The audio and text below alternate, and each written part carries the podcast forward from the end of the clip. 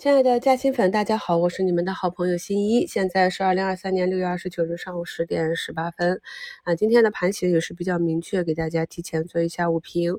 那目前市场上涨排名居前的仍然是昨天的减速器。那这个减速器呢，也是跟我们最近重点关注的机器人板块相关联。然后就是中传系自动化和早盘竞价高开的存储芯片啊，存储芯片这里呢，很多标的也是我们非常熟悉的了。那么，如果你是一直在跟踪，也跟着我们早评啊去讲如何去观察竞价的异动的方法呢，应该是在早盘竞价第一时间介入啊。那晚一点的话呢，就是一个冲高回落。至于明天啊，是否这个板块能形成反包，我们还要再看。所以咱们新米团里讲过很多次，去介入的时间节点，一个就是符合你的开仓预期的早盘竞价开盘那段时间，或者是股价下杀。或者是在竞价往上抢的时候，你跟进去，或者是尾盘啊。那么大家还记得我跟大家讲的统计过的盘中通常的高点是哪两个时间区域吗？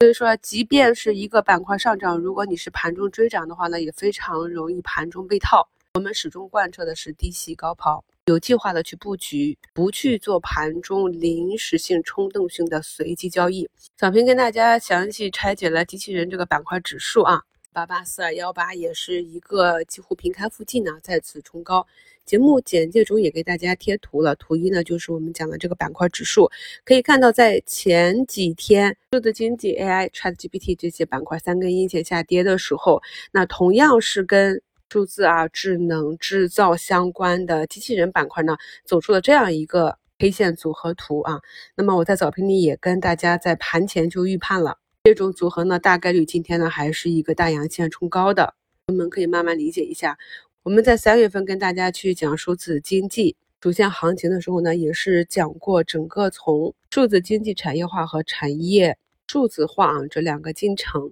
那么我们的市场的运行呢，第一阶段的数字经济产业化基本上已经走过一个高潮，近期呢也是一个主跌段。那么后期呢，就是向各个方向去扩散。这一点呢，我们后续的西米专享节目里还会继续跟大家去更新跟踪。昨天书评也讲了整个的无限炒作方向呢，可以看到呢，这个资金就流向了机器人这个板块。那目前呢，当趋势还在的时候，我们呢就做跟随，不去预判顶部，因为工业机器人它的存在啊是已经有一定的应用了。那么对于人形机器人这个打开想象的空间，就像我们智能手机的从无到有。如果呢，也是像新能源汽车、智能手机这样，真像马斯克说的，五年可以出现家用的人形机器人，那么家家一台，这个炒作空间、想象力还是有的啊。节目简介的图二是我们的老粉了，希诺七七，他发现最近中航沈飞涨得不错，是不是跟八一建军节来了有关？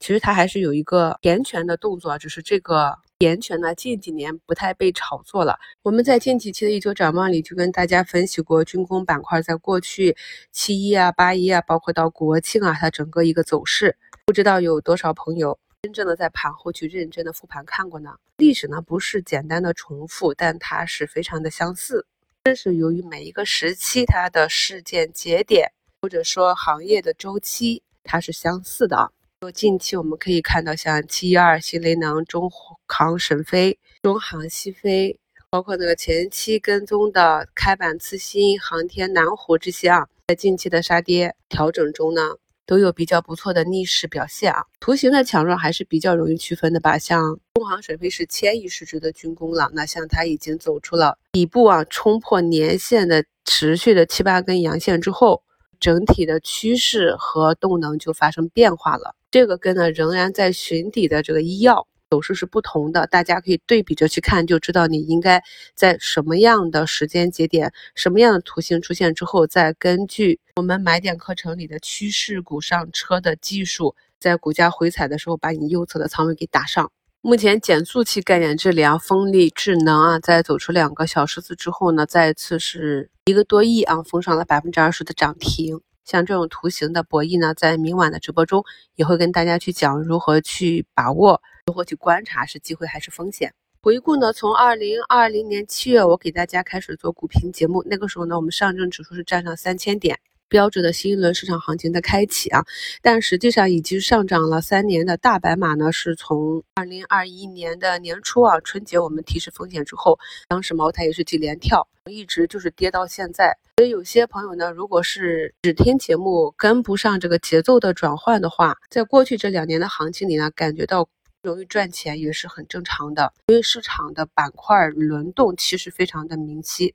但是如果我们不能够跟随去做一个仓位的调配的话，就很难跑赢市场。比如整个市场就是在二零二零年到二零二一年的下半年走的是一个资源类，那个时候我们的大仓要去配资源。在二零二一年十二月的双节展望里，我就跟大家讲了，二零二二年是一个建仓大年啊，全年呢会跟着美国那边的加息就震荡走低。所以，二零二二年整体能把握的机会呢，就是在四月底和十月底啊这两个大底。一个呢是资源类啊，锂矿带领的反弹，当时呢光伏走得更远一点啊，反弹至七八月，然后就一直调整到了十月底，有科技股带领的一个反弹，就是这样的两波行情。所以呢，没有把握好行情或者前面没有听节目的朋友，可以对照着整个大盘的时间节点去听一听当期的节目。熟悉我的风格啊，也确保以后更好的跟上市场的行情。近期呢，市场的这几根阴线，很多朋友又没有信心了。